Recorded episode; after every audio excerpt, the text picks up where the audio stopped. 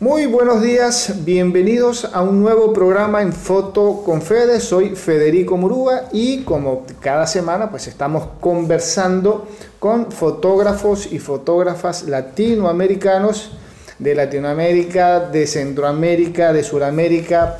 Por allí se nos suman fotógrafos de Europa, así que bueno, la idea es hablar y conversar, como ya sabemos, acerca de este apasionante mundo de la fotografía.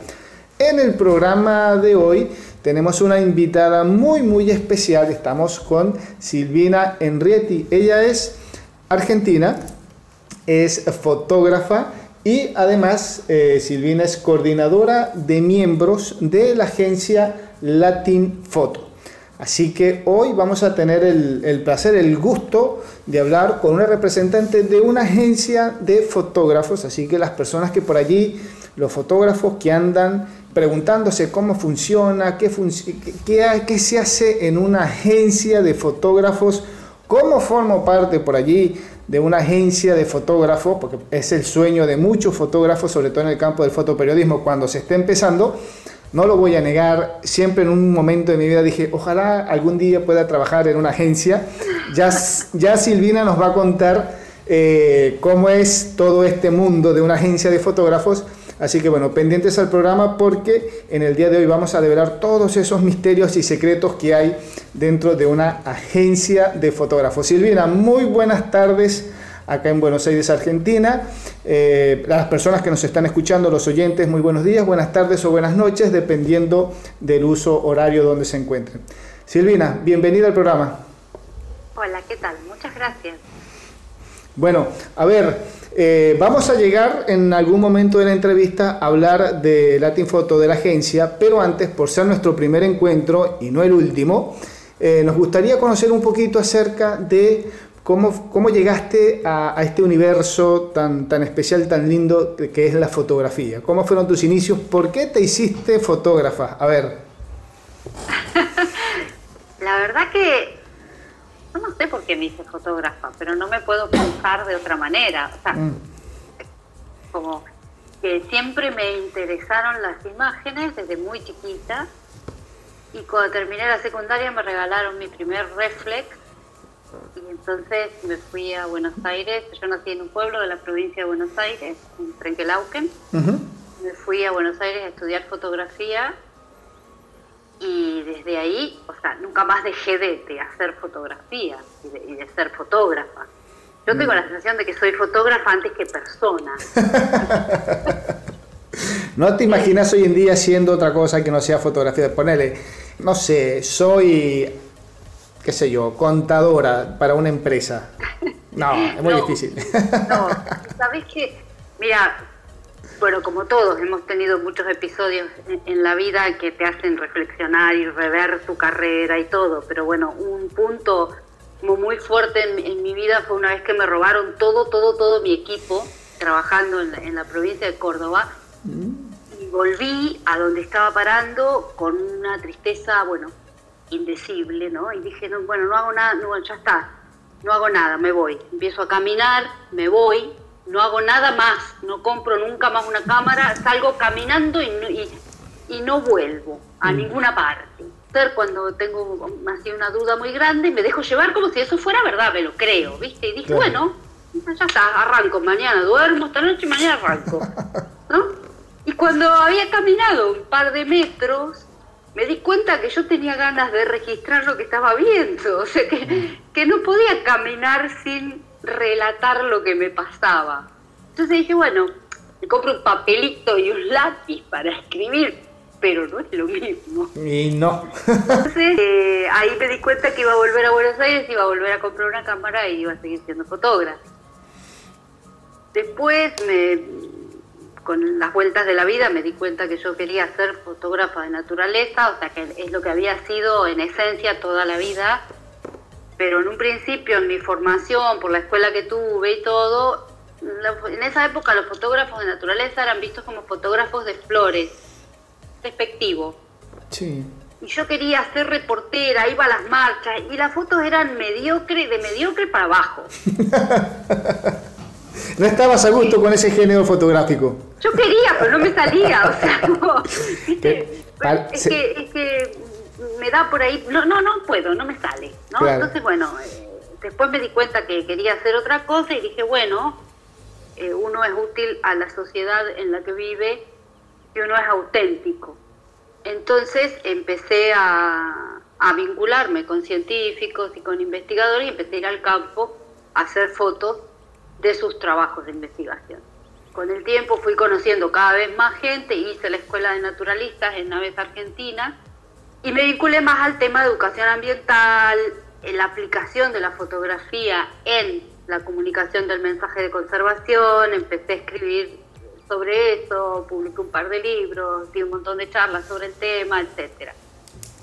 Y ahí, claro, el tema de la ecología, por llamarlo de alguna manera, y la actividad fotográfica, como que yo digo, yo quiero ser 100% ecologista, de dejar de ser fotógrafa. Mm. Porque los componentes de mi cámara se extraen de la cordillera, por ejemplo, ¿no? Mm. Entonces como que te agarra la culpa, así, así, ¿y qué voy a hacer? Otra vez, de nuevo, brecha, ¿y qué voy a hacer? Y aprendo a dibujar, porque yo no puedo estar sin contar. Y dibujando, soy igual que como reportera gráfica, o sea, la verdad, no, imposible. Y entonces seguí siendo fotógrafa. Y desde el, año 2005, no me acuerdo cómo se llamaba, había una revista que publicaban unos fotógrafos de Argentina, no me puedo acordar, o sea, es que desde que me dijiste de la entrevista estuve pensando y ahora no me acuerdo el nombre, fue una revista que tuvo muy pocos números y tenían publicidad de agencias mm. en la última página. Y apareció Latin Photo. Yo escribía todas, la mayoría tenía unas condiciones que yo no cumplía o me pedían cosas que yo no, concesiones que yo no daba.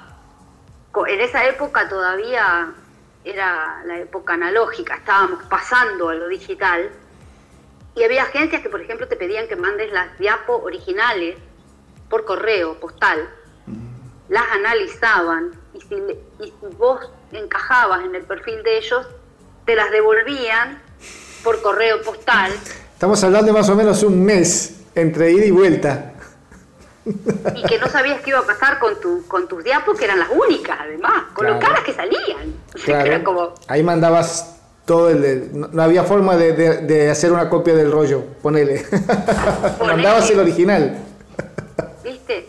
Entonces yo tampoco estaba dispuesta a eso porque no me, no me animaba en realidad a eso. Tenía colegas que lo hacían, pero yo no me animaba. Y en Latin Photo me contestaron de inmediato que no querían exclusividad, no exigían exclusividad y me aceptaron el trabajo. Así que yo estuve muy orgullosa. Siempre que necesité algo, que algún consejo o lo que fuera, Patrick estuvo dispuesto a ayudarme, que es el dueño de la agencia. Y él me enseñó el tema de los metadatos, cómo era, digamos, a nivel internacional, que se deben poner los metadatos, para qué sirven, etcétera, etcétera, ¿no? Además de hacerme críticas muy constructivas sobre, eh, por ahí, el retoque de las fotos, no sé, cuando pasamos a digital, el tema de la resolución, etcétera. Y siempre desde un lugar muy de, compañero, de colega, ¿viste? No, no mm. para destruirte, sino para construir.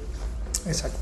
Lo que normalmente, perdón que te interrumpa, lo que normalmente un fotógrafo busca o se imagina que le gustaría que le hicieran su revisión o tener a alguien al lado. Lo hemos hablado en otras oportunidades acá en el programa. De hecho, recuerdo haber hecho este comentario con una fotógrafa uruguaya que ella, dice, que ella dice, y yo me sumé a ese comentario, que nos da pánico a muchos fotógrafos que nos vean una carpeta, un portafolio, porque no sabemos con qué nos van a venir, con qué tipo de devolución. No tanto la devolución de lo que te dicen del trabajo, sino en la forma. Entonces por ahí hay algo que a, a, muchas personas, a muchos fotógrafos, tal vez escuchando este programa dicen, sí, es verdad, a mí me pasa, es que tenemos ese pánico a ver cómo nos van a decir lo que tengo hecho. Puede ser una maravilla o puede ser un detalle muy mínimo, pero en la forma como te lo dicen, por ahí es lo que te frena. Y hay muchos fotógrafos que están por ahí frenados de no han terminado de explotar en su trabajo un nivel artístico o profesional, precisamente por ese pánico, ese terror a que venga otro y qué me va a decir, cómo me lo va a decir. esto está bien, no está bien, y entonces eso es, lo que estás comentando es buenísimo, porque ya por ahí tenemos un, un punto a favor a, cargo de, de Latin Photo. Latin Photo es una agencia que está con, con sede, por así decirlo, con sede en, me dijiste, en Suecia. En Suiza. Ah, perdón, en Suiza, perfecto, en Suiza. Bien, y a ver, eh, a medida que fuiste entrando de a poquito, ¿te acordás los primeros trabajos? ¿Qué te pidieron? ¿Cómo te sentías? ¿Qué fue lo que hiciste? Ahora estás como coordinadora de Latin Photo, no, es, no es poca cosa, ojo. Por, por ahí me puede decir, bueno, eso es una agencia chiquita, somos pocas personas, pero hay que estar como coordinadora en una agencia. Antes de ser coordinadora, que ya lo vamos a hablar, empezaste a hacer los primeros trabajos. ¿Cómo fue esa experiencia? Sí, estuvo buenísima. Lo que pasa es que Latin Photo funciona como banco de imágenes. O sea, uno envía lo que uno quiere enviar. Lo que cada miembro, siempre en el marco de la ley, obviamente, eh, pero lo que vos querés enviar. Entonces yo tenía posibilidad de mandar mis fotos. Mira, respecto a lo que decías recién de que hablaste con la fotógrafa uruguaya, antes de Latin Photo, yo había hecho unas fotos de unas ranas de un, chico que las un chico que estudiaba biología y criaba unas ranas en su casa, unas ranas mm. muy especiales, divinas, divinas, filomedusa de la familia de la famosa rana verde de ojos rojos que está en todas las fotos de propaganda y eso. Bueno, esta es una prima hermana, filomedusa también el género, eh, pero otra especie que vive acá lo alucinante que tienen estas es que viven en, la parte seca, el saco seco mm. de, Argentina, Bolivia, parte de Paraguay. Este chico trabajaba con esas ranas y yo le fui a sacar fotos. Yo estaba orgullosísima de mis fotos de las ranas, al punto tal que se las mandé a medio mundo. Y en el mismo momento, eh, el mismo día, recibí respuesta por mail de dos agencias distintas. Una que me citaba para una entrevista en Ciudad de Buenos Aires, en su oficina, y otra española que me decía, nosotros trabajamos para National Geographic, no recibimos, este, en ese tono, era como, nena, claro, claro. hacete de abajo, ubicate, ¿no? si no hubiera sido porque yo recibí el mismo día los dos mensajes, mm. Hubiera sido muy doloroso para mí que alguien me diga, mira, trabajamos para National Geographic. Y justamente yo pensaba eso, hay muchas formas de decirle a alguien, porque uno piensa, ¿cuál es la intención entonces de ese mensaje? O sea, agrandarte vos, porque a mí no me a mí no me hace crecer que me desprecies de esa forma. Claro, totalmente. Este, y si es una persona que recién está empezando y que es muy joven, me parece que como editor qué sé yo, a lo mejor los editores tienen mucho trabajo, puede ser, pero viste, como, armate un día que tenés tiempo, un discurso así medio que se lo mandás a todo. Exacto. Que sirva para crecer, que aporte a la fotografía en general, que es lo que nos convoca. Tal cual. Y después le cambiás el nombre del tipo y ya está, ¿viste? Que no sea tan agresivo, ponerlo. Que no sea tan agresivo totalmente. O por ahí que sea un poquito más motivador, que por ahí es lo que a veces necesitamos cuando queremos una devolución de nuestro trabajo, de lo que estamos enviando. Una devolución que dice, puede ser que el trabajo no sea lo más adecuado posible, no esté mejor presentado, no sea lo más estéticamente correcto, lo que yo quiero hacer, o lo que yo estoy enviando no, no cumple con los requisitos pero eh, dame una devolución de cómo yo hago para mejorar eso. No me estés retando por algo que no me salió bien, ponele. Claro. O subiéndote vos al pedestal de, ¿viste? Y sí. Bueno. Eh, en ese momento entonces Pat me recibía las fotos que eran escaneos, en, un principio eran escaneos, y las publicaba. No teníamos muchas ventas de mis fotos de naturaleza, porque se vendían más fotos de actualidad en ese momento o fotos de estudio por ahí específicas. Había otros fotógrafos que vendían más. Estamos hablando, perdón, 2005, 2000. Después del 2005, 2006, por ahí, 2007. Perfecto, Para que nos vayamos ubicando en, tiempo y espacio con, para que la gente nos vaya siguiendo. Claro. Y, y en ese momento, bueno, la, la coordinadora era una amiga mía, coordinadora de miembros de una amiga mía que se dedicaba a hacer prensa de espectáculos y bueno, Patrick me preguntó si yo quería hacer coordinación y yo en ese momento no podía y pasó a ser Saman, mi amiga, la, coordinadora. Entonces yo más o menos iba sabiendo por Saman, porque éramos amigas, cómo funcionaba. Y ella me decía, sí, se vende y anda bien la agencia, pero bueno, se ve que las fotos de naturaleza en ese momento como que no, no funcionaban tanto. Yo trabajaba más con museos, con, con los mismos investigadores, con una editorial, Aike Laruz, para los manuales de ciencias naturales. Después con el tiempo, bueno, nada, fui, todo fue creciendo, la fotografía de naturaleza tuvo como un, me parece, un, un auge. nos, empezó a ir bien, nos empezaron a mirar bien. el, tema naturaleza, el tema naturaleza a nivel de, fotografías se popularizó muchísimo. Está, yo creo que en un auge muy alto. Yo recuerdo que en una época yo era bastante chico y para, para ver una foto de naturaleza o de un paisaje o de un animal, uno quería ver una, una linda foto o algo relacionado con naturaleza, teníamos que ir derecho a la National Geographic, a la edición impresa. No había otra revista, no había otra forma. Era solamente ese medio y nada más. Ya hoy en día, bueno, digital y toda la historia, pero ya tenés muchísimos eh, fuentes donde uno ver, consultar sobre eh, medios ambientales. De hecho, hay fotógrafos dedicados única y exclusivamente al tema ambiental y dentro del tema ambiental género, qué sé yo, los pajaritos, las ranas. Por allí, no hace uno de una de las primeras entrevistas que hemos hecho este año ha sido con Jaime Culebras. Él es, se hace llamar así, no sé si lo tenés por allí, él es español que vive en Ecuador ya algún tiempo y donde este año recibió un premio WordPress Photo en el medio de naturaleza por el trabajo que viene haciendo, está en las redes sociales por allí, lo ubican como Jaime Culebra, realmente el trabajo que hace es espectacular y se dedica a eso, a insectos, a animalitos que por ahí uno los pasa desapercibidos, no los toma en cuenta y él se dedica única y exclusivamente a ese género. Entonces es un boom que tiene hoy en día la, la fotografía de, medio ambiente grandísimo. Sí, totalmente, totalmente. Bueno, y después, a ver, ¿cómo llego a, ser coordinadora de Latin Photo? Bueno, yo seguí trabajando de fotógrafa, mm. haciendo todo lo que, lo que he podido. Siempre en el género de, medio ambiente, te sentiste cómoda, dice, este es mi universo, este es mi mundo, yo me muevo, estoy como, como pez en el agua y digo, de, acá, de acá no salgo más. Sí, sí, totalmente. Lo que pasa que, bueno, a veces para vivir uno hace fotos de llantas de autos, qué sé yo.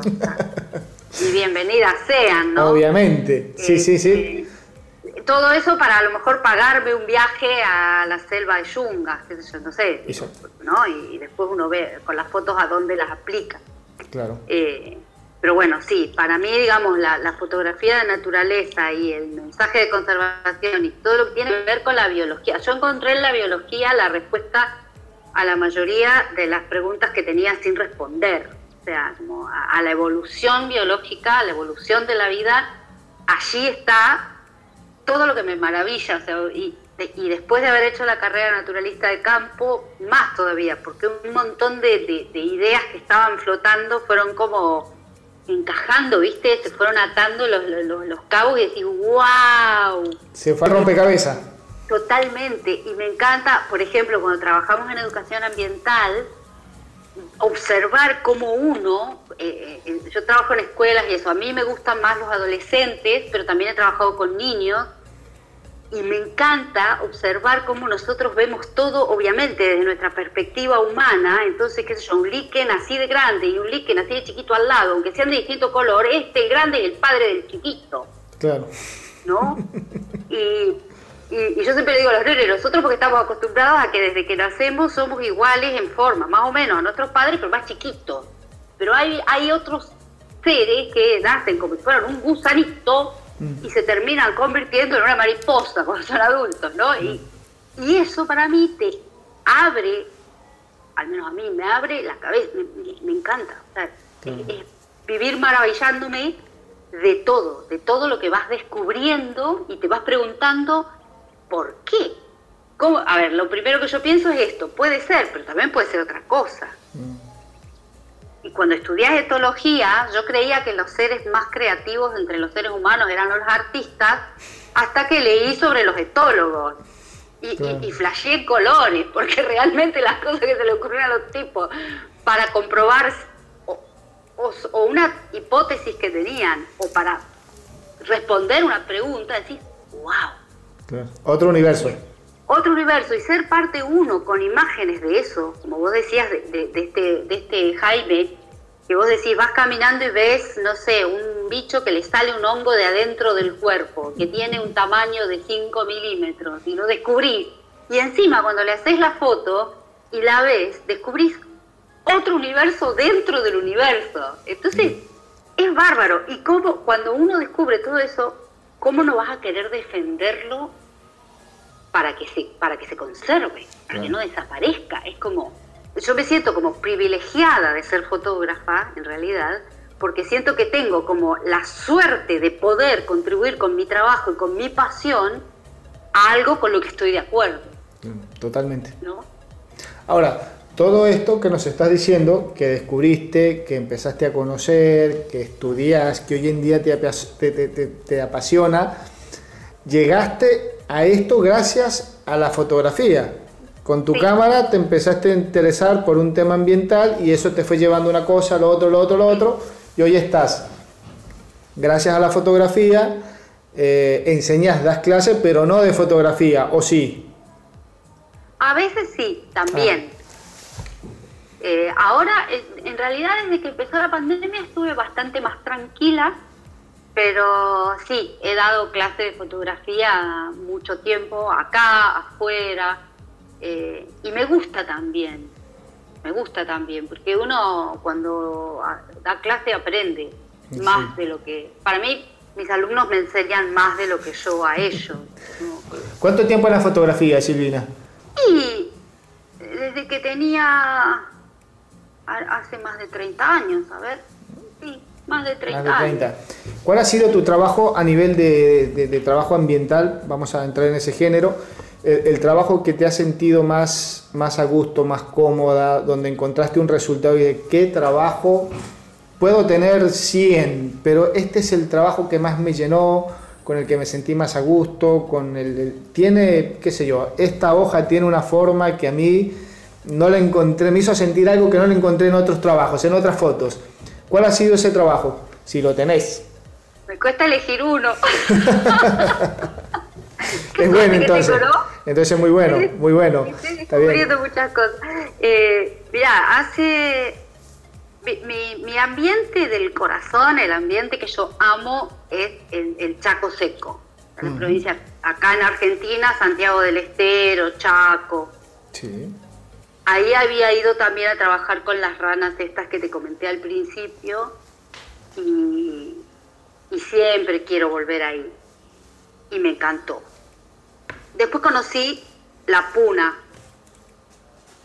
y también me enamoré de la puna porque en la puna, igual que en el Chaco Seco, o sea, son lugares súper secos donde uno dice, acá no puede vivir nada, y sin embargo vive un montón hay un montón de vida y de diversidad. Y después, con el paso del tiempo, me encargaron un libro del Parque Nacional El Rey, que queda en Salta, y el Rey, que es el amor de mi vida, pero lo comparte con todos, todos esos otros lugares, pero el Rey tiene un poco de selva de yungas, un poco de transición y un poco de chaco. No chaco seco, sino chaco húmedo. Entonces, según el sendero que vos haces del parque, es la vegetación que ves. Claro. El bicherío se mueve, ¿no? Sí, sí.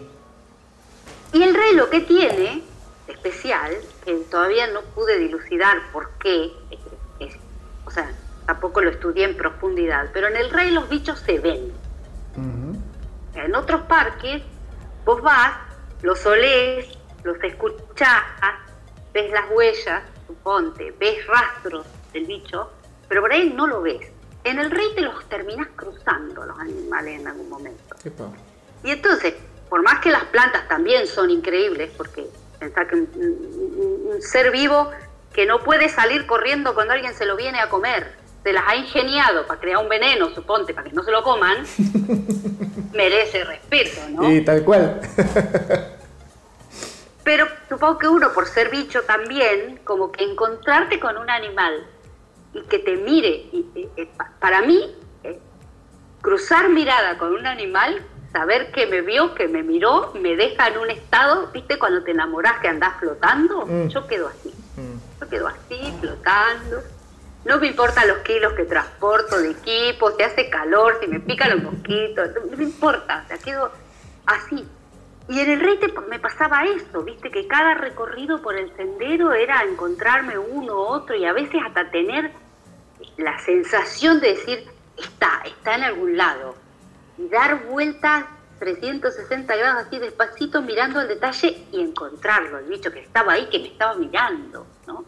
Y estuvo buenísimo porque para escribir el libro a mí me habían encargado una guía de árboles. Y yo caminé 10 metros el primer viaje de campo que hicimos. Y dije, yo ni quiero ni puedo separar a los árboles del resto de los seres vivos. Entonces volví y le propuse al intendente del parque hacer una guía de un libro de ecología general del parque. Y me dijo que sí. Y después se me antojó subirme a los árboles con cuerdas y arneses y qué sé yo, y le pregunté al intendente del parque si podía, y me dijo que sí. Entonces empecé a entrenar, me busqué con qué, con mi profesora de tela en ese momento, y qué sé yo, y nos íbamos al parque, y los guardaparques nos apoyaron en todo, y nos hicimos, además fue muy hermoso todo el trabajo por la calidad del grupo humano que se creó, eh, o sea, en cada viaje nos estaban esperando, el chofer que nos llevaba ya éramos parte de su familia y él de la mm. nuestra, ¿no? De hecho, conservo grandes amigos de todo ese trabajo. Y después el volver y ponerme a estudiar sobre eh, toda la ecología del parque, porque una cosa es que uno converse con amigos, y otra cosa es dejarlo sentado por escrito, ¿no? Como es una responsabilidad. ¿Y, y hacer fotos en base a lo que había leído o por ahí eh, escribir sobre las fotos que tenía. Porque, por ejemplo, en el parque estaban viéndose pumas, pero el dichoso puma a mí se me escapó siempre. Le vi la cola un solo día. el tipo iba lo vi de noche, vimos a la hembra una noche, los ojos nada más, y nos fuimos porque no sabíamos dónde estaban los cachorros y habíamos ido completamente desprevenidas con la guardaparque pensando que no la iba a ver. Íbamos a buscar la puma, pero fuimos pensando que no la íbamos a ver. Entonces no llevábamos ni un palo, nada. O sea, era la cámara y yo, y la linterna y Romy, mi amiga. Y cuando alumbramos y vimos sus ojos y que nos estaba mirando así se movía y dije, ay, si los cachorros están atrás, este nuestro, Y no había manera de iluminar bien esa foto, ¿no? Entonces nos fuimos.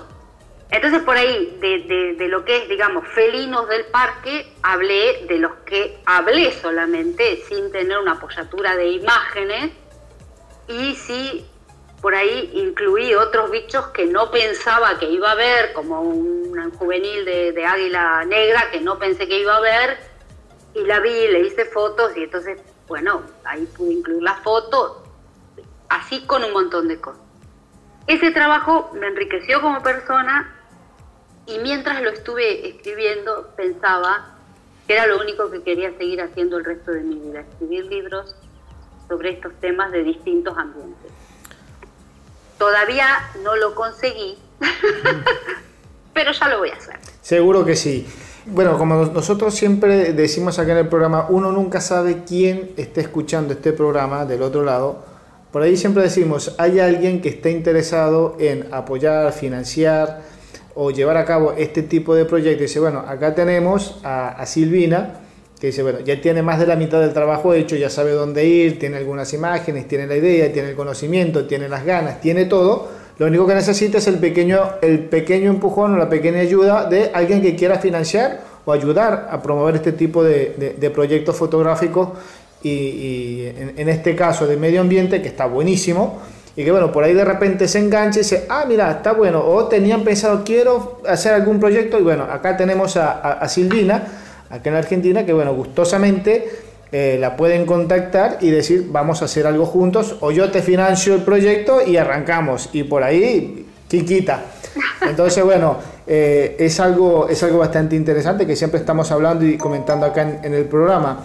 Ahora, Silvina, me queda una pequeña inquietud. Sé que los tiempos mm, para cada proyecto son totalmente diferentes que obviamente que se necesita un presupuesto, una logística, más allá de las ganas de ir, de hacer la foto, de conocer. Es, es, no es algo que se prepara en dos días, hay, hay proyectos eh, que de repente uno está en el, en el, en el área 10 días, pero estuviste dos años planificando cómo llegar ahí, con quién vas a hablar. Eh, ¿Cuál ha sido esa, esa experiencia que, has tenido, por ejemplo, en este caso que nos estás comentando de este, de este trabajo? ¿Cuánto tiempo te llevó a armar todo? Eh, el tema de fotografía, después lo que es la tenés, me imagino, una preproducción, por más que a veces el medio ambiente te sorprende, este, pero tenés una preproducción, una idea de decir, bueno, me gustaría, voy con la idea de hacer esto, esto y esto, y bueno, después se me cruzó, qué sé yo, una jirafalada. Bueno, la foto de la jirafalada, ponele. Pero este, tenés una idea de qué vas a hacer. Y obviamente después tenemos un tiempo de postproducción, que no es algo que se hace en 10 días, porque por ahí hay gente que dice, no, yo lo hago en 15, no, la ranita, el sapito, eso se hace... A ver, danos un poquito una, una breve idea de cómo, qué tanto se, se, hay, que, hay que trabajar en eso. Nosotros estuvimos pensando la idea más o menos un año, uno, entre nueve meses y un año. Eh, el tema con las yungas es que llueve durante el verano, allá.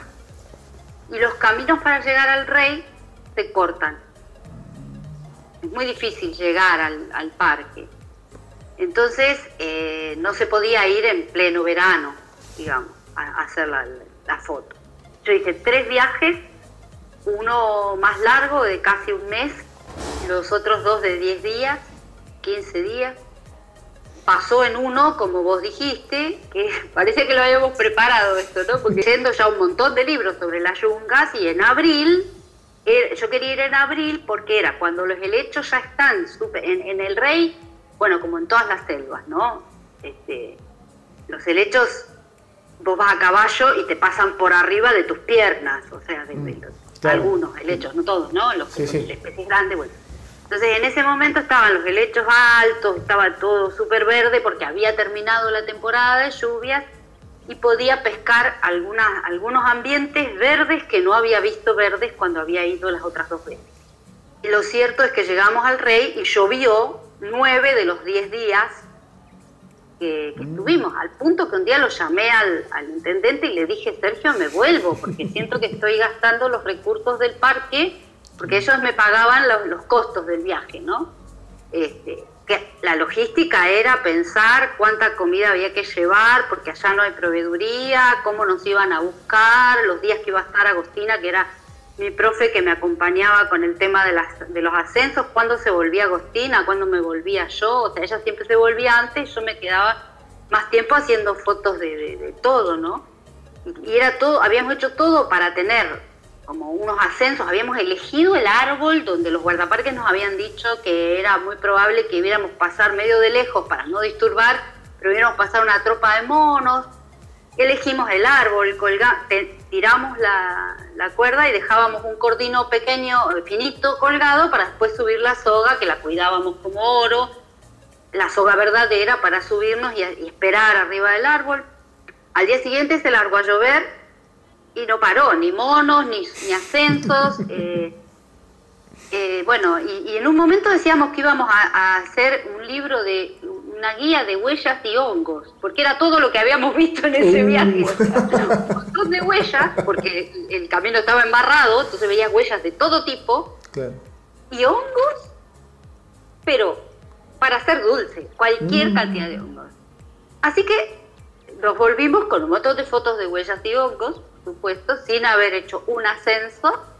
Eh, y bueno, se planificó otro viaje en otro momento y esto pasa y también es parte como de que la, la natura te sorprende, ¿no? Y sí.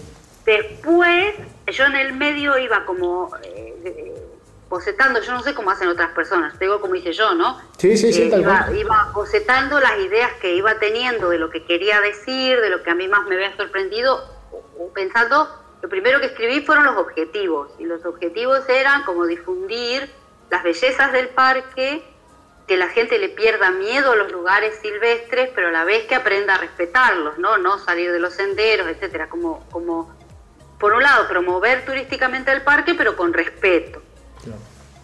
Y a la vez hablar de las cosas que íbamos descubriendo del parque. Por ejemplo, nosotras vimos eh, por primera vez una araña que ahí no estaba citada, que no se había visto nunca en ese parque, ¿no?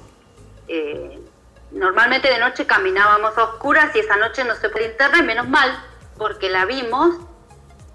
Vi una araña que yo nunca había visto y digo, qué raro este bicho. Bueno, la cosa es que sospeché que podía ser, pero no sabía que estaba ahí. Entonces eh, era una foneutria, que es un bicho bastante común en Iguazú, que hay en las yungas, pero te repito, en el parque nadie la había visto todavía. Entonces, por supuesto, esa araña está incluida en el libro, porque después cuando volví, los guardaparques más grandes de edad me, se reían medio de mí. Siempre mm. se ríen de las mujeres. este, ah, viste, una polibetes, viste, como otras, yo decía, no es una polibetes, no es una migalomorfa, es otra, es, es, otro bicho, pero no sé qué bicho es, creo que es una foneutria, no puede ser. Hasta que veían la foto y todos me dijeron lo mismo ah, no, esta nunca la vi. Y yo ahí me, puse tan contenta porque... Un hallazgo. Claro, me decían que no la habían visto, ellos que llevaban muchos años en el parque, ¿no? Así que esa araña fue incluida en el libro y después de todos esos bocetos que yo tenía, sin olvidarme de los objetivos que siempre estaban como presentes en un costadito, ¿no? Teniendo en cuenta en ese momento el, poco presupuesto que teníamos, el tamaño que tenía que tener el libro, o sea, la cantidad de páginas que que, tiene que tener, ¿no? Como todo un montón de cosas que te van como enmarcando tu trabajo. En realidad el libro en sí yo lo escribí en un verano, desde las 8 de la mañana hasta las 2 de la mañana sentada escribiendo. Pero ya te digo, como me daba tanto placer, ni me daba cuenta que pasaban las horas. ¿No? Era como estar ahí, ¡oh! un montón de libros así en el escritorio, PDF. Reviviendo nuevamente la estadía en el medio, sintiendo el, ruido de vuelta de, la selva, los olores, los bichitos, todo otra vez. Todo otra vez. Después lo di a corregir, elegí un, un amigo que es especialista en ecología, un profe mío que es especialista en geografía y otro profe mío que es especialista en educación, pero educación en biología como para tener tres opiniones diferentes del contenido y una amiga mía que es correctora de estilo, que trabaja en la RAE, es la RAE, en la, ay Dios, en la, ¿cómo se llama esta? Real Academia. Ajá. Sí, RAE, está bien, en la RAE, para que me corrija el español, que esté bien, y con todas las devoluciones, que esa parte fue muy linda también, porque poder leer lo que otros leen de lo que uno ha hecho, mm. Eh, te enriquece un montón. Y entonces eh, cambié, por ahí me di cuenta que estaba como mal organizado el orden de los temas, lo cambié. Y en cuatro años el libro estuvo listo. ¿Cuatro años? cuatro años. Ah, ah. Y el año pasado le cambié el tamaño, lo, lo agrandé un poquito, porque también no había, no, no, no teníamos para diseñador, entonces lo diseñé yo y lo hice pequeño. Y el año pasado lo, lo agrandé un poco, pero viste, claro, son, son más de 300 fotos, es pasar todas las fotos hacia magenta. El, Photoshop creció un montón desde 2012 hasta ahora. Entonces re revelé todas las fotos. Este es un mm. datazo para sacar en RAW, es alucinante, porque vos tenés como el negativo sin revelar para siempre, ¿no? Mm. Eh, por supuesto que yo tengo, no me acuerdo en una de las entrevistas que, hiciste, que, escuché, me, hacía acordar que cuando empezó la era digital yo sentía que los archivos, que las fotos no estaban en ningún lado, ¿no? Porque como no tenía un cajón de negativos, era como que no estaban en ningún lado, tenía como una desesperación. Pero al día de hoy yo tengo, no sé la cantidad de copias, o sea, tengo copias en CD, en DVD y en tres o cuatro discos rígidos externos, ¿no? Los RAW. Entonces re revelé todas las fotos del año pasado y rehice el, tamaño del libro y no he hecho tiempo de, publicarlo ni, de buscar editor, digamos, pero el libro está como un poquito más grande para que las fotos se lucieran mejor. El, libro, a ver, lo, tenés, eh, está pensado en versión impresa o, solamente va a ser en digital o está digital impreso? Las dos. la idea es que, sea de las dos maneras. Que uno lo pueda llevar al campo en un ebook, suponte, o en una compu, eh, porque a veces te encontrás con detallecitos que ves la foto y decís, ay, yo esto lo vi, claro, mirá, qué bien. Buenísimo. Bueno, ya por ahí, cuando tengas el trabajo listo, cuando tengas el libro en las manos o por ahí en la red, eh, nos, nos puedes pegar el grito y decir, Fede, ya tengo el libro, vamos, vamos a hacer la entrevista, vamos a sacar la nota para que todo el mundo se entere. Eh, no me quiero, estoy alucinando acá con, la conversación, con, tus historias que son buenísimas, eh, siempre poniendo la fotografía ahí en, delante de cada, de cada idea, de cada conversa que, a ver, cada momento que estás describiendo. Este, no me quiero ir eh, o no quiero dejar pasar por alto un poco, me dijiste que ese es un libro, pero no es el primero. Tengo entendido. ¿Tenés otros libros ya hechos o este va por el primero o este es el primero? Hice pequeños libritos así como de, de, para regalar amigos y eso. Y después en, en 2016 en Italia me dieron un premio la Asociación de Piemonteses en el Mundo porque yo tengo ascendencia piemontesa. También tengo ascendencia pues, de otros países europeos y mapuche, pero bueno, los piemonteses tienen una cosa así, viste, con, con las raíces y con los descendientes muy fuerte. Y yo había ido a dar una charla sobre biodiversidad de Argentina en, en, la región del Piemonte. Y me vio una señora de la Asociación de Piemonteses y me dieron un premio. A raíz de ese premio me contacté con otras personas y finalmente en Italia me editaron un libro, en realidad es una autoedición, pero que me la financiaron ellos, y era un libro que yo al final no me podía decidir por qué ambiente de Argentina iba, porque uno siempre escribe, ¿viste? Cuando anda por ahí, saca fotos y escribe, antes con un cuadernito, después con la compu, pero vas escribiendo. Entonces tengo un montón de cosas escritas y un montón de fotos. Y ese libro dije, bueno, hago uno con algunas como pequeñas muestras de, de todo, ¿no? de, de muchos viajes hechos mm. hasta ese momento. Y lo tradujimos al italiano y, está bueno porque tiene atrás un mapa, está bueno digo yo porque mi orgullo argentino, ¿no? Mm. Tiene atrás un mapa porque cuando lo, iban a ver y lo iban a ver personas que no conocen Argentina. Entonces con la el mapa, la ubicación, qué tipo de ambiente es y qué sé yo. Eh, y bueno, ese libro está, lo yo lo tengo impreso, está, la mayor cantidad de ejemplares están en Italia, porque traerlo salía más caro que imprimirlo de nuevo aquí. Ah, mira vos. Y cuando viajo, bueno, siempre que uno viaja lleva tanto peso mm, que, viste, traer libros es re difícil. Mm. Así que he traído así para amigos y familiares. Y también pasa que el envío de allá para acá tiene un costo aproximado al costo del libro. Mm. Entonces, como era una autoedición, después puse en Amazon el, hice la versión digital y lo puse en Amazon. Buenísimo. Tenía otro librito más de una muestra mía que se llama Babas del Diablo, que es de la, muestra original es del 2004 y después fue como evolucionando ella misma. E hice un libro con Babas del Diablo que también está en Amazon pero el enlace yo no me lo acuerdo, te lo tendría que poner ahí por escrito. lo, podés, lo podés pasar después, así cuando, cuando, cuando esté la nota ya publicada, la entrevista, ponemos los links, así los oyentes van entrando y van, van conociendo, pueden ir buscando, indagando, porque sabemos que hay muchas personas que le apasionan, le gusta este tema de la fotografía ambiental y de buscar un libro, buscar una cosa, más todavía. Entonces por allí de repente hay alguien que se, se, entusiasma con, con, tu trabajo y, busca y ve por ahí y lo quiere, lo quiere encontrar. Tus redes, antes de, de, desviarme, porque quiero entrar en el tema de la agencia. Latin Photo. La, a, Latin Photo, hablar un poquito de eso. Tus redes para que los oyentes conozcan un poco más de tu trabajo, tu fotografía, tus obras que ya tienes hechas. Eh, ¿Por dónde te pueden encontrar? En Instagram, Mundo Visible. Mundo Visible, ahí está. Por allí van a ver todo tu trabajo. Sí, porque tengo una página web que es mi nombre y mi apellido, Nilsen Rieti. Nilsen es mi primer nombre. Nilsen Rieti con una sola E. ¿no? Nilse Enrieti, pero es nilsenrieti.com.ar es mi sitio. Y ahí la tengo un poco desactualizada, pobrecita la página. ¿Sabes que ese es, un, ese es un mal común de casi el 80% de los fotógrafos con los que hemos estado conversando? Y estoy yo en ese lote.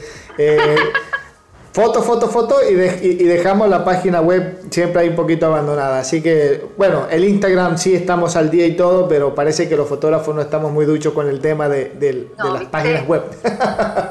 sí. Así que bueno, ya por lo menos, bueno, por allí los oyentes pueden, pueden entrar y conocer un poquito más de tu trabajo, tus fotos, eh, ver tus proyectos y bueno, ponerse en contacto, que por ahí dice, ¿cómo me pongo en contacto? Bueno, a través del Instagram pueden, te pueden contactar y ahí te pueden decir, te voy a financiar el proyecto que tenés en mente y buenísimo, ahí está. Te ayudamos ahí con eso. Después en, los agradecimientos, eh, gracias a Fotoconfede, por ahí. Eh, claro. no hace falta, no hace falta. Bueno, eh, Silvina, la otra parte de la, de la, entrevista con la que nos presentamos, eh, hicimos bombos y platillos y no nos quedamos con con las excursiones. Eh, la agencia de, de, foto, Latin Photo. Háblame un poquito de Latin Photo como, como organización, como estructura que promueve y que hace, cómo nos podemos eh, incorporar a, a, Latin Photo, si es que le interesa la idea de tener otros fotógrafos, ¿cómo es toda esta historia? A ver. Latin Photo es, ya, como te decía hoy, ¿no? funciona como banco de imágenes y mm. nosotros siempre decimos con Pat que nuestro mayor baluarte es el, registro documental de Latinoamérica que tenemos.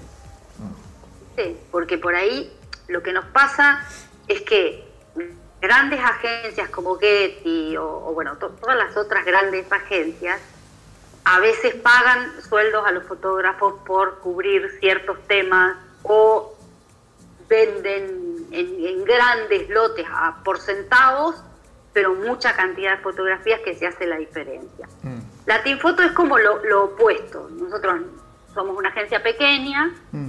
no podemos asignar presupuesto para pedirle a los fotógrafos que cubran determinados eventos, pero sí podemos garantizarle a los miembros que nunca vamos a vender fotos por centavos, porque va contra nuestros principios. Lo hemos discutido varias veces con Pat a, esto, es decir, ¿qué, hacemos? Porque por ahí algunos miembros nos proponen, ¿y si bajan el precio? ¿Y cómo? Y nosotros atendemos siempre todas las consultas que nos hacen y deliberamos, pero, pero a la vez es contra de lo que pensamos, ¿viste? Como que no, no está bueno vender por 50 centavos una foto, no sé, bueno, para nosotros. O, y mucho menos que en los casos en que nos han pedido ese, ese tipo de colaboraciones, no nos garantizan que vayan a publicar el nombre del autor. Entonces eso para nosotros es fundamental. Entonces, si vos te metes en la página de Latinfoto, que es latinfoto con ph, latinfoto.org, vas a ver que tenés fotos desde el 2000. Bueno, la agencia se fundó entre el 1999 y 2000. La fundó Pat, Patrick Luty, que es un suizo, un ser humano extraordinario, al que yo admiro y quiero muchísimo y que creo que estoy privilegiada por trabajar con él porque he crecido mucho desde que estoy trabajando como coordinadora, muy buen tipo. Eh, él la crea en ese momento, creo que en un tiempo eh, trabajó solo, después fue teniendo distintas coordinadoras, eh, porque él habla alemán, se siente como complejo. Para mí habla muy bien español, pero él dice que no. Entonces, bueno, la comunicación es largo, ¿no? Eh, y con los miembros de para los miembros de Brasil tenemos un ayudante, Paulo Amorín, que es un fotógrafo brasileño, pero que vive en, me parece que Paulo vive en Suecia, vive en, en algún país nórdico de Europa. Pero él, él, nos hace las traducciones a veces online o cuando tenemos que hacer alguna, algún pedido especial, algún fotógrafo, qué sé yo sino en general nos comunicamos, los fotógrafos brasileños me escriben en portugués y yo les respondo en español e igual nos entendemos.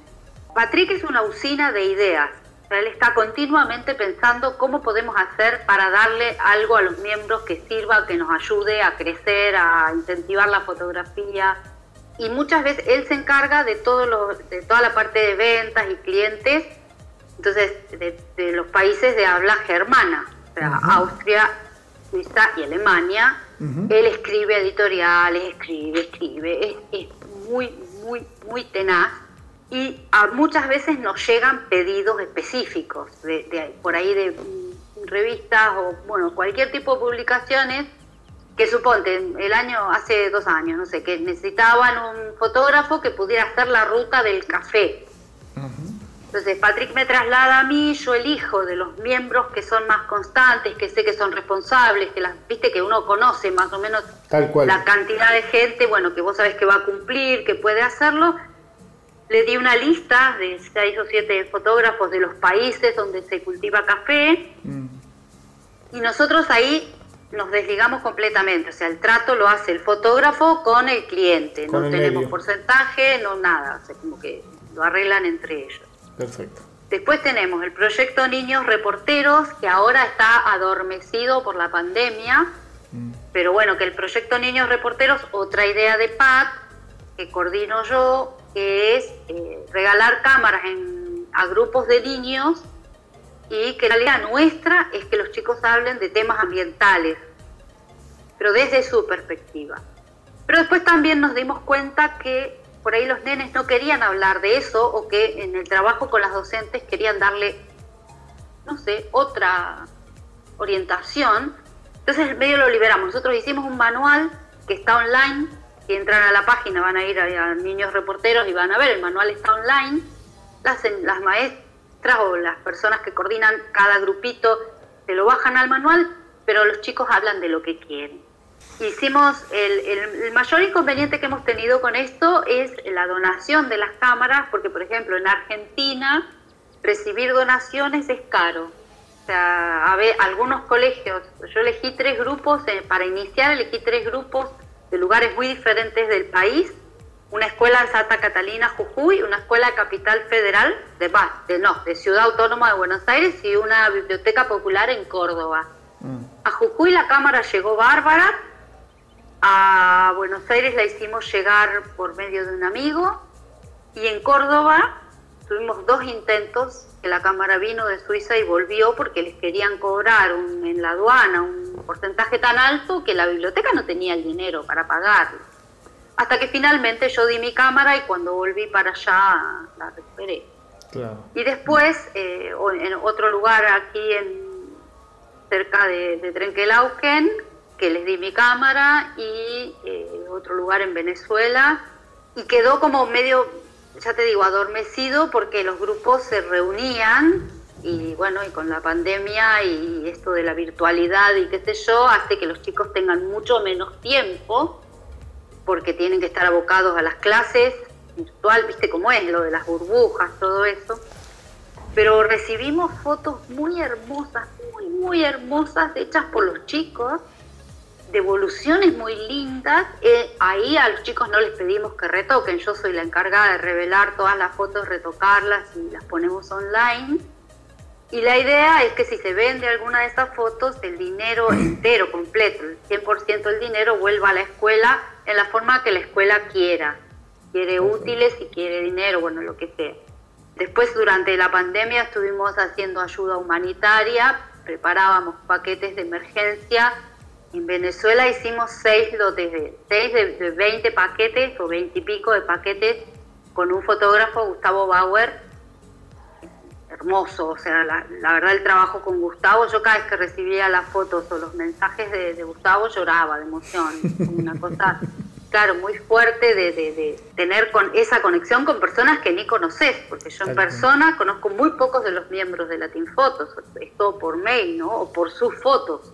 Eh, unas chicas en Chile hicieron una entrega también, un, fotógrafo en, México, eh, Andrea Perezache en, en, Costa Rica, y llegaba, y nosotros la única condición que poníamos era, bueno, eh, en cada país, viste, la canasta básica, no sé, por ejemplo, si vos en, acá, en provincia de Buenos Aires, la harina de mandioca, casi no la conocemos, digamos. En Paraguay es harina corriente. Entonces lo que dijimos fue, bueno, que cada uno en su zona compusiera una lista de, alimentos básicos y un bloque de papel y lápices para los nenes. Eso fue otra idea de Pat.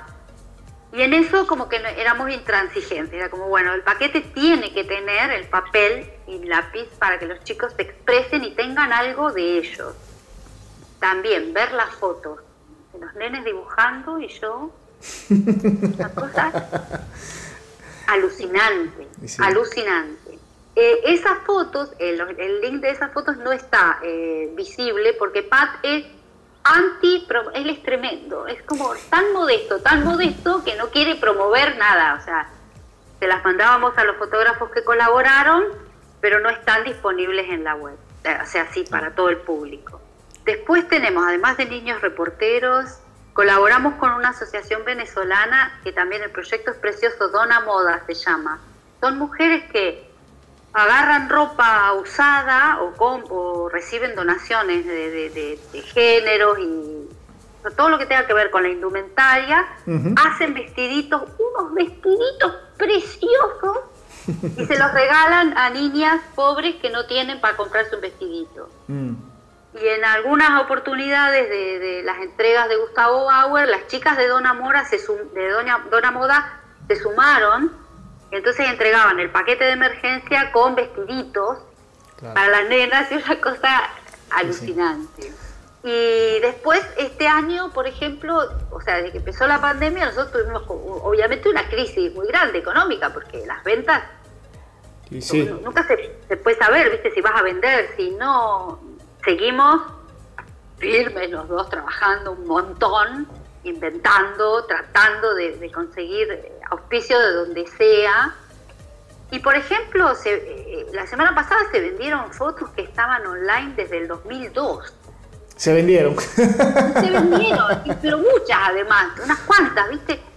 Entonces yo, cuando los fotógrafos me preguntan qué les mando, quieren actualidad, qué sé yo, yo siempre les digo, me me es muy difícil decirles qué mandar. Siempre que esté en el marco de la ley, que, las fotos sean legales.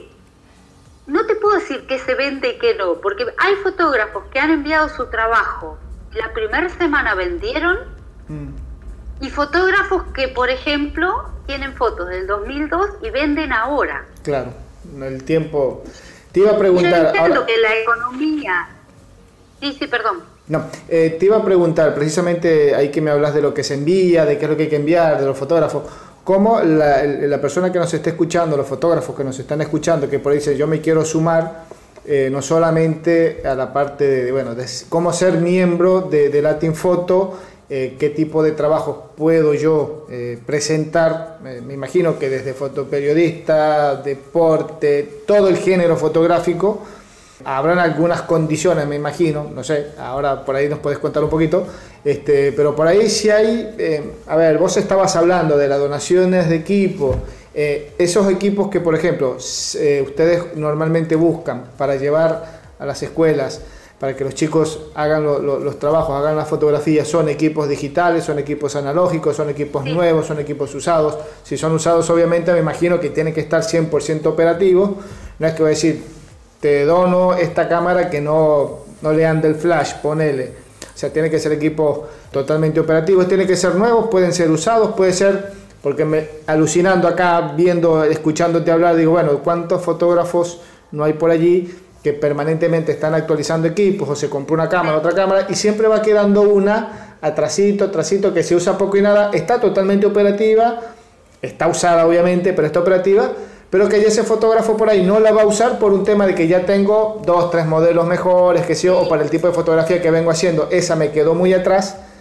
Y entonces ese equipo, antes de que siga ahí en un rincón en el armario, llenándose de polvo, bien que puede, si le nace, si quiere, puede, se las puede hacer llegar a ustedes para que ustedes por allí, o directamente a alguna escuela, alguna institución, que ustedes le digan, mira, Federico, puedes llevar tu equipo a esta institución que ahí te la van a recibir. Es una forma también de colaborar y es menos burocrática, yo creo que es más, más, viable, más factible también. ¿Se puede hacer o no? Sí, totalmente. Las cámaras, las primeras cámaras de niños reporteros las compró PAC usadas y bueno, nos hemos topado dos, dos ¿por qué no decirlo? Obsesivos. Mm. ¿No? Porque él me dijo, tengo esta cámara. Yo le dije, la cámara la tenés que comprar, dos tarjetas de memoria, un kit de limpieza, un bolsito, una franelita, un... para que esté y después yo, si la cámara venía sin manual, me buscaba en internet el manual, lo bajaba y se lo mandaba a la persona que iba a ser responsable de la cámara para que lo tenga y lo pueda leer con los chicos. Pero todas las cámaras iban mínimo con dos tarjetas de memoria, por supuesto completamente operativas. Son cámaras Reflex doné una sola, la, mi cámara, la que esa justo, yo no la estaba usando mm. y tengo mi corazón en una escuela de campo acá cerca de Trenque y dije, bueno, le llevo la cámara a los nenes que me va, me va a hacer bien. Esas cosas las aprendí con Pat, o sea, esa cosa de soltar y de, compartir es como, uh, eh, es que eso, viste, te, te hace, te enriquece por todos lados, ¿no? Eh, todas las otras cámaras, había una de estas que le llaman cámaras puente, eh, que fue a... Ah, tenemos dos escuelas en Ciudad de Buenos Aires. Una este, fue a parar a un... Ah, qué lindo esto, a un proyecto de Leandro Ibáñez, otro fotógrafo miembro, que trabaja en una escuela para adultos en las que hace enlace con eh, disminuir, ¿se dice sordomudo? Sí, sordomudos. Mm. Este, y otras personas con otras, otras discapacidades, capacidades diferentes, así se dice. También ver los videos de Leandro, están todos online, eso sí, está en el proyecto de Niños Reporteros, de verlo a Leandro con la cámara explicando y la intérprete al lado, una cosa alucinante, y las fotos que sacaron esos chicos, espectaculares. Eh, la idea en realidad es que cada, la idea primigenia era que un, cada grupo estuviera dirigido por un fotógrafo que les enseñara fotografía a los chicos.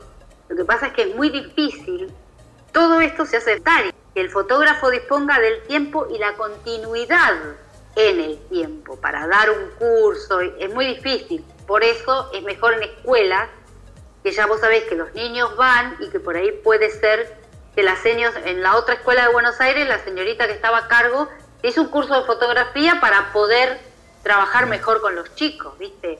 Claro. Eh, y después lo de las cámaras que vos me decís, estaría buenísimo, porque en las épocas de oro de pre-pandemia, ahora de pre-pandemia, porque ahora la vida es como que está todo patas para arriba. Sí, tal cual.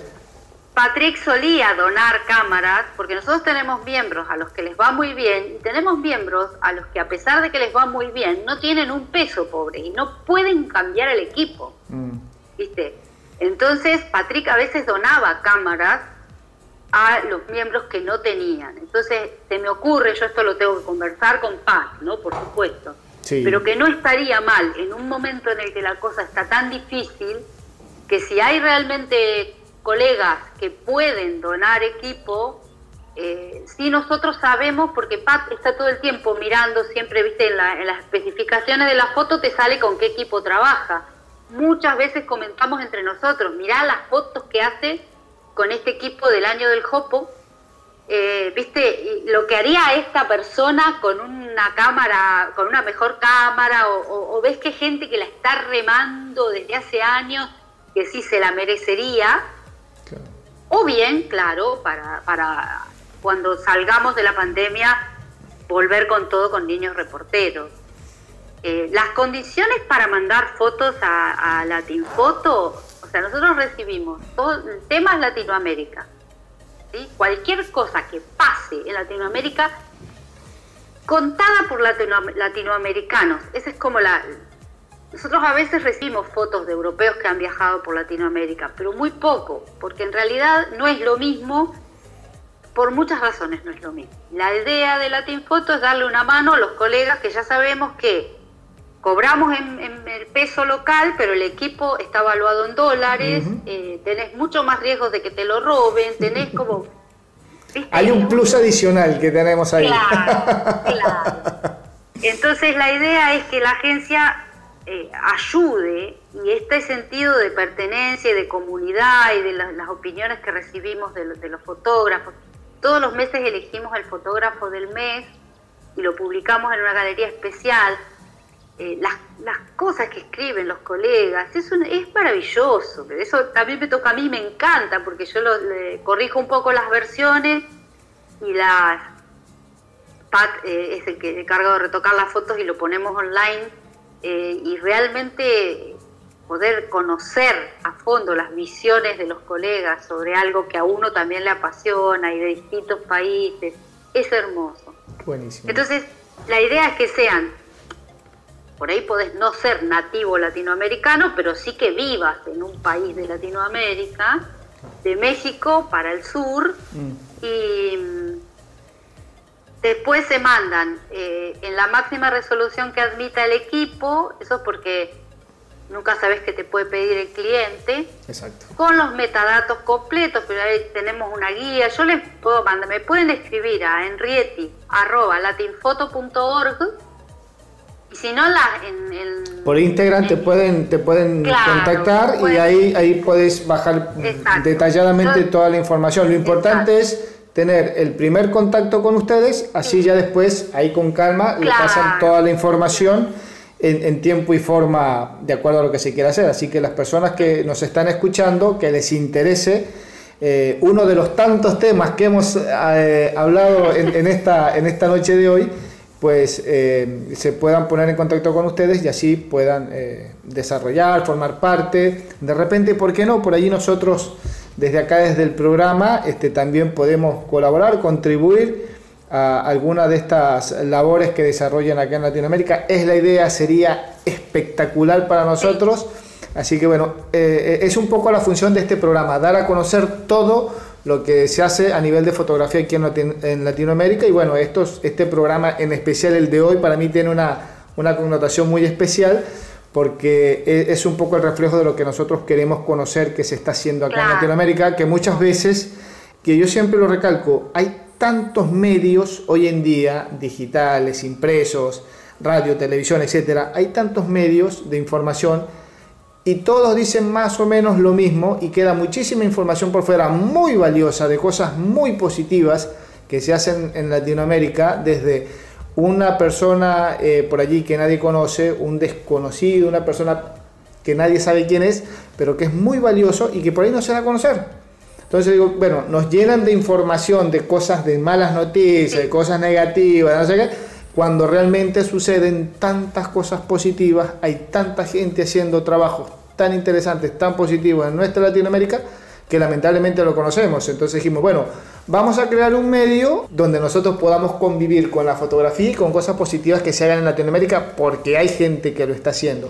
Y ustedes son un ejemplo y bueno, realmente estamos muy contentos en, la noche de hoy. Ya nos hemos pasado de, del tiempo que más o menos tenemos estipulado, no importa porque el programa realmente está muy muy interesante. Sé que las personas que nos están escuchando eh, coinciden porque es, es, es, un poco la esencia de lo que, de lo que nosotros queremos dar a conocer de, de nuestra Latinoamérica, que como decimos es tan convulsionada, suceden cosas tan interesantes todos los días hay cosas malas, pero también hay cosas buenas. No nos queremos quedar siempre, lamentablemente somos así, resaltamos más lo negativo que lo positivo, pero bueno, la idea del programa es siempre hablar de cosas positivas, de lo que también sucede, que es real, que pasa y que bueno, eh, motiva y alienta a, otro, a otros fotógrafos en este caso a seguir trabajando en, proyectos que por ahí podemos decir que Ay, me siento como que solo en el universo, como que nunca voy a poder terminar hacer este trabajo, no tengo quien me escuche, no tengo esa... Por ahí escuchar uno de estos tantos programas le ha permitido a alguien decir, ah, bueno, le inyectó ese poquito de ánimo para decir, bueno, mañana me levanto y sigo a hacer esa foto. No lo sabemos, por ahí nos pueden escribir y nos pueden contar un poco.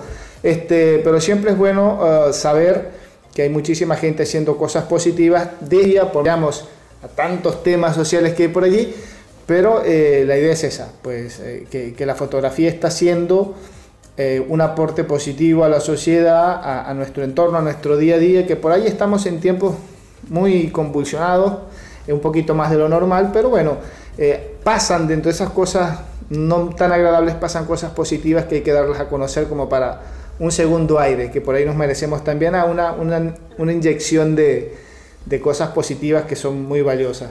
Así que la verdad, eh, si bien siento que eh, no va a ser nuestra única entrevista, porque yo creo que nos podemos quedar hablando hasta las 10 de la noche, 11 de la noche, este, y vamos a seguir hablando y hablando, y esto se va a extender, así que tenemos que seguir hablando de los libros, tenemos que seguir hablando de la agencia, de tus proyectos personales también, ¿por qué no? Así que eh, en, un futuro no muy lejano, ya te tengo agendada acá en, nuestro, en nuestro archivo de fotógrafos de Latinoamérica, con quien vamos a estar conversando en varias oportunidades eh, ya te tengo agenda, así que por ahí te tocamos la puerta nuevamente. Y bueno, qué mejor que por allí para que nos estés contando que se reactivaron algunas cosas, algunos proyectos, que se logró hacer algo nuevo, sobre todo desde el punto de vista de, tus proyectos, tus libros. Si sacas el libro, avísame, lo vamos a, ya tengo por ahí dos o tres fotógrafos comprometidos que están en la, misma situación, a punto de, trabajar con un libro, de editarlo, de sacarlo. Entonces, bueno, avisen para darlo a conocer a través de, del programa porque eso nos, la verdad nos, alegra muchísimo ver que se está haciendo tantas cosas bonitas en, la fotografía. Así que, bueno, Silvina, ya hablamos de los libros, ya hablamos, eh, repetime por favor, no me quiero perder eh, tus contactos para que la gente te ubique, los ubique, te ubique vos, te ubique, ubique la agencia, se ponga en contacto con ustedes, forme parte de la agencia quienes quieran hacerlo, o de promover o de apoyar uno de sus tantos proyectos que vienen haciendo mi Instagram es Mundo Visible. Te digo los dos que son más fáciles. Y, la página de Latinfoto es latinfoto con ph. ¿Mm? org. ORG. ORG. ORG, perfecto, perfecto. Entonces, si entran en latinfoto.org, ahí van a tener, van a ver niños reporteros, el fotógrafo del mes, eh, y van a ver contacto. Porque mira, de última, si yo ahora no me acuerdo de memoria la página, porque la página tiene tantas fotos, tantas fotos, pero justamente la semana pasada Patrick acomodó el buscador, lo mejoró. Y sino que van a contacto y ahí si le escriben a Pat y, y, él no sabe responder, me lo deriva directamente a mí. O sea que es lo más fácil de todo. Perfecto, Y ahí ya estamos en contacto. Bueno, Silvina, la pregunta final del día de hoy es, que es una pregunta que eh, ningún invitado se, me escapa y por ahí es eh, la pregunta catalogada como la más difícil de responder, por lo, variante de las respuestas que hay. Eh, llego a Buenos Aires con mi cámara de foto y ¿qué no debo dejar de fotografiar de Buenos Aires según tu criterio, obviamente? Y segundo, ¿Qué plato típico de ahí de la Argentina no debo dejar de probar? Por ahí me decís, te podés ir sin hacer haber hecho esta foto, pero no te podés ir de la Argentina, si es la primera vez sobre todo que venís acá a la Argentina, no te podés ir sin probar este plato. ah, de verdad que es difícil, son difíciles las dos tiene, tiene su encanto. eh, sí, la verdad, de, de Buenos ¿Buenos Aires solamente o de todo el país? Argentina. Vos decís, Argentina. vos me decís de qué región y claro. vale también. Claro. Bueno, como decía mi profesor de biología, todo depende. todo depende. Claro, porque Argentina es tan grande que yo les diría que vengan con tiempo. Eh, y tan bella y tan diversa que yo les diría que vengan con más tiempo. Claro. eh, eh, es muy difícil elegir un lugar o, una cosa, eh, no sé cómo decirte, o un evento. A ver, claro, depende, porque si a vos te interesa lo social, la ciudad de Buenos Aires en sí misma es como una muestra de, todo. Claro. De todo. Es una, una, una, foto, vamos a suponer que la persona venga acá a Buenos Aires, que es por ahí lo que más, más, más se frecuenta por ser capital, eh, si están acá en Buenos Aires, una foto que no, del recorrido que hagan, me dice, sí o sí tienen que llevarse esta foto de esta zona. uno, uno de, mis de mis lugares preferidos en Buenos Aires es la Reserva Costanera Sur, que eh, son terrenos que, que o sea, se, se llenaron con desechos, con, cuando se crearon las autopistas, cuando se construyeron las autopistas, todo lo que se fue en los escombros, todo eso se tiró ahí en la costa. Y ahí funcionó el ciclo de la vida solo, porque se fue acumulando tierra, las semillas que estaban ahí o que fueron llevando los pájaros hicieron que crezca. Esa reserva no la hizo, no la hicieron las personas, la hizo la vida misma. Mira, he ido varias veces, he ido varias veces, que es un sitio, la, verdad, bastante, bastante bonito, y no tenía, no tenía esa, esa, esa data. Es, es alucinante. Y bueno, y después se creó la reserva y por ejemplo, desde alguno de los senderos, yo ahora hace mucho que no voy, ya me olvidé el nombre de los senderos, pero viste que hay, o sea, vos podés perderte, hay un bosque de alisos, vos te podés perder en el bosque de alisos y parece que no estás en la ciudad de Buenos Aires, Tal cual. En, el bosque. Tal cual. Tenés laguna, tenés otro tipo, tenés después matorrales más chiquitos, y hay un sendero que es el, vos entras así, el que te queda, digamos, perpendicular a la entrada, desde donde vos tenés en primer plano todo el Chuyal y altísimos de toda la parte de Puerto Madero y Retiro y todo eso. De donde, por cierto, salen unas fotos espectaculares. Porque esa foto es hecho desde esos ángulos, una foto realmente no parece Buenos Aires. ¿Viste? Y, y viste que de toda reserva se habla siempre del área de amortiguamiento, o bueno, una zona, digamos, de transición entre el área protegida y la, la, ciudad o la parte urbanizada, lo que sea. Y esa reserva tiene como, como son, eh, como lo que, lo que, dije recién y se, se, me fue, este, como área de amortiguamiento tiene la ciudad más poblada del país. es una cosa alucinante. Y para cualquier clase de, de ecología, si vos querés ver la diferencia de temperatura, cómo, cómo se amortizan los, se, amortiguan los, los, sonidos, todo lo tenés en esa reserva. Y, es un lugar precioso. Y aparte muy, muy, muy fácil acceso para eh, el, el, turismo local y el turismo de afuera. O sea, se llega muy rápido, muy cómodo, tenés taxi ahí, al, ahí al toque. Eh, o sea, nada de... Y no tenés que... De, de, de tu recorrido turístico por Buenos Aires, no te tenés que desviar mucho. Así que realmente una propuesta bastante, bastante interesante. Por más que te guste la fotografía urbana, ahí tenés un ambiente eh, natural muy lindo para fotografiar y hacer unas fotos realmente eh, espectaculares. No, no te van a creer o no te van a decir, y eso era esa parte, esos edificios de Buenos Aires, porque no te da, dependiendo la época del año en que se, se visite la ciudad, el país, pues vas a tener eh, una atmósfera realmente bien cambiante, muy interesante realmente. Así que bueno, por un lado ya tenemos la, recomendación, la Costanera Sur, la reserva ecológica para, para, fotografiar. Y para probar, para comer, para degustar, la persona que viene por primera vez a la Argentina y dice, ¿qué puedo, qué me recomiendan? O yo escuché en el programa que eh, Silvina me dijo, tenés que, no te puedes ir de la Argentina sin probar este plato. Bueno, ahí, ahí medio se me mezclan ciertos intereses, porque viste que veníamos hablando de, bueno, mi trabajo en conservación y qué sé yo. Con el tiempo eh, fui cambiando mi dieta de forma que empecé como a gustar más de los sabores que son más saludables y prestarle atención más a las comidas saludables que al regocijo en sí de los sabores, ¿no? Mm. descubriendo que por ahí hay muchísimas recetas en las que uno solo está prestando atención a lo que sería como, no sé si existe, porque de, de, artes culinarias hace poco, pero no sé si existe como el, tema eh, como estético de los sabores sería, ¿me entendés? Como prestarle menos atención a eso y más atención a la parte nutricional.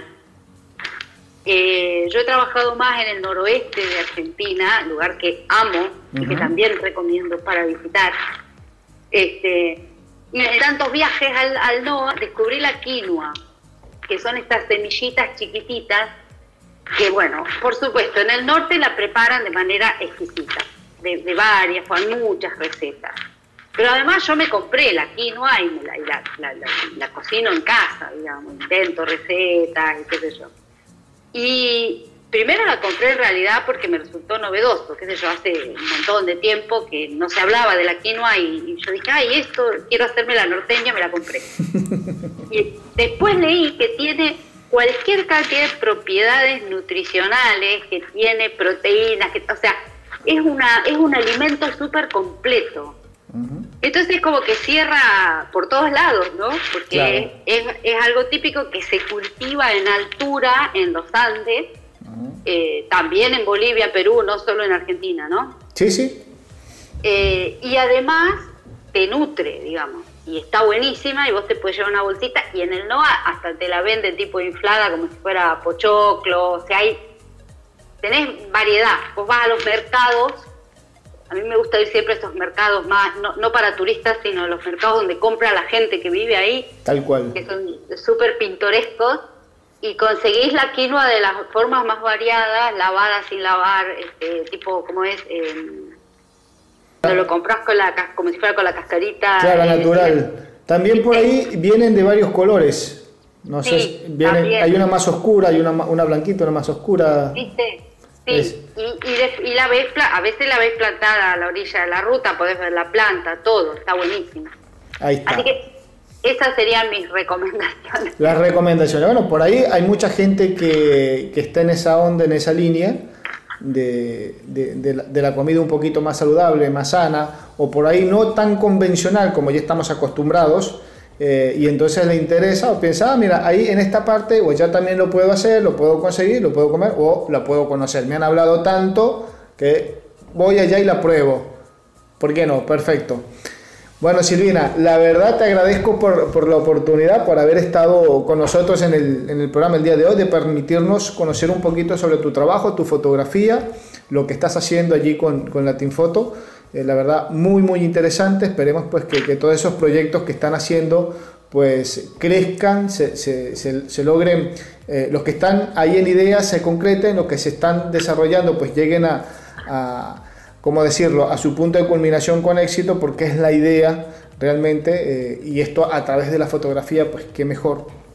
Entonces, la verdad, muchísimo éxito con, tus proyectos, con tu trabajo. Esperemos en un futuro no, no muy lejano estar por allí conversando eh, de vuelta a ver qué novedades hay, que, que nos tenés por ahí guardadito y bueno, ya sabes que tenés eh, las puertas del programa a tu disposición, estamos ahí a la expectativa, siempre pendientes de todos nuestros invitados, de qué se está haciendo acá en Latinoamérica a nivel de fotografía. Entonces, si tenés algo interesante por ahí para contarnos, tocas la puerta que gustosamente vamos a estar eh, entrevistándote, vamos a estar conversando sobre pues, todo esto que está sucediendo a nivel de fotografía en nuestra tan querida y convulsionada Latinoamérica, como decimos acá en el programa.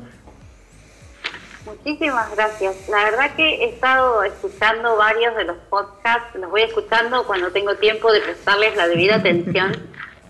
Y, el otro día pensaba, digo, qué valioso, porque de verdad que eh, de habla hispana, no es que no haya, pero por ahí así de, diversos y de interesantes, no he encontrado más que este tuyo, digamos.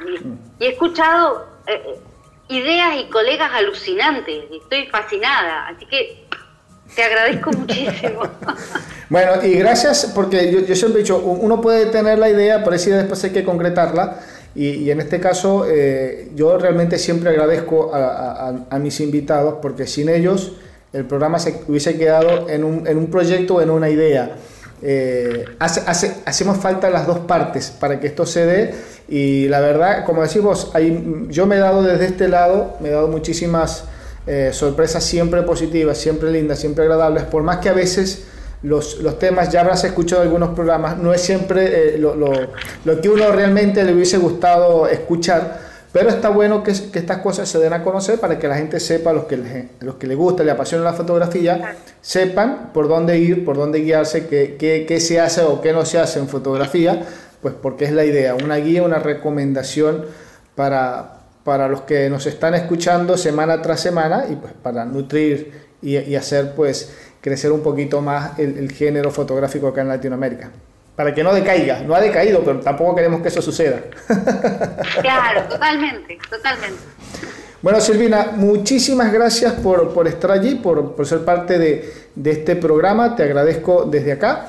Y bueno, ya saben que nos pueden escuchar semana tras semana a través de los diferentes eh, canales en internet. Estamos en YouTube, estamos en Spotify, estamos en Anchor, en ebooks, nos buscan como Federico Murúa o Foto con Fede y por allí pues nos van a encontrar, nos pueden seguir, suscríbanse, síganos, voten, comenten, opinen sobre los programas que también es muy interesante, es muy importante para nosotros sus devoluciones y bueno, nada, por allí estamos semana tras semana presentándoles programas de corte similar, conversando, hablando siempre con fotógrafos de toda Latinoamérica sobre este apasionante mundo de la fotografía. Muchísimas gracias y nos encontramos en una próxima oportunidad.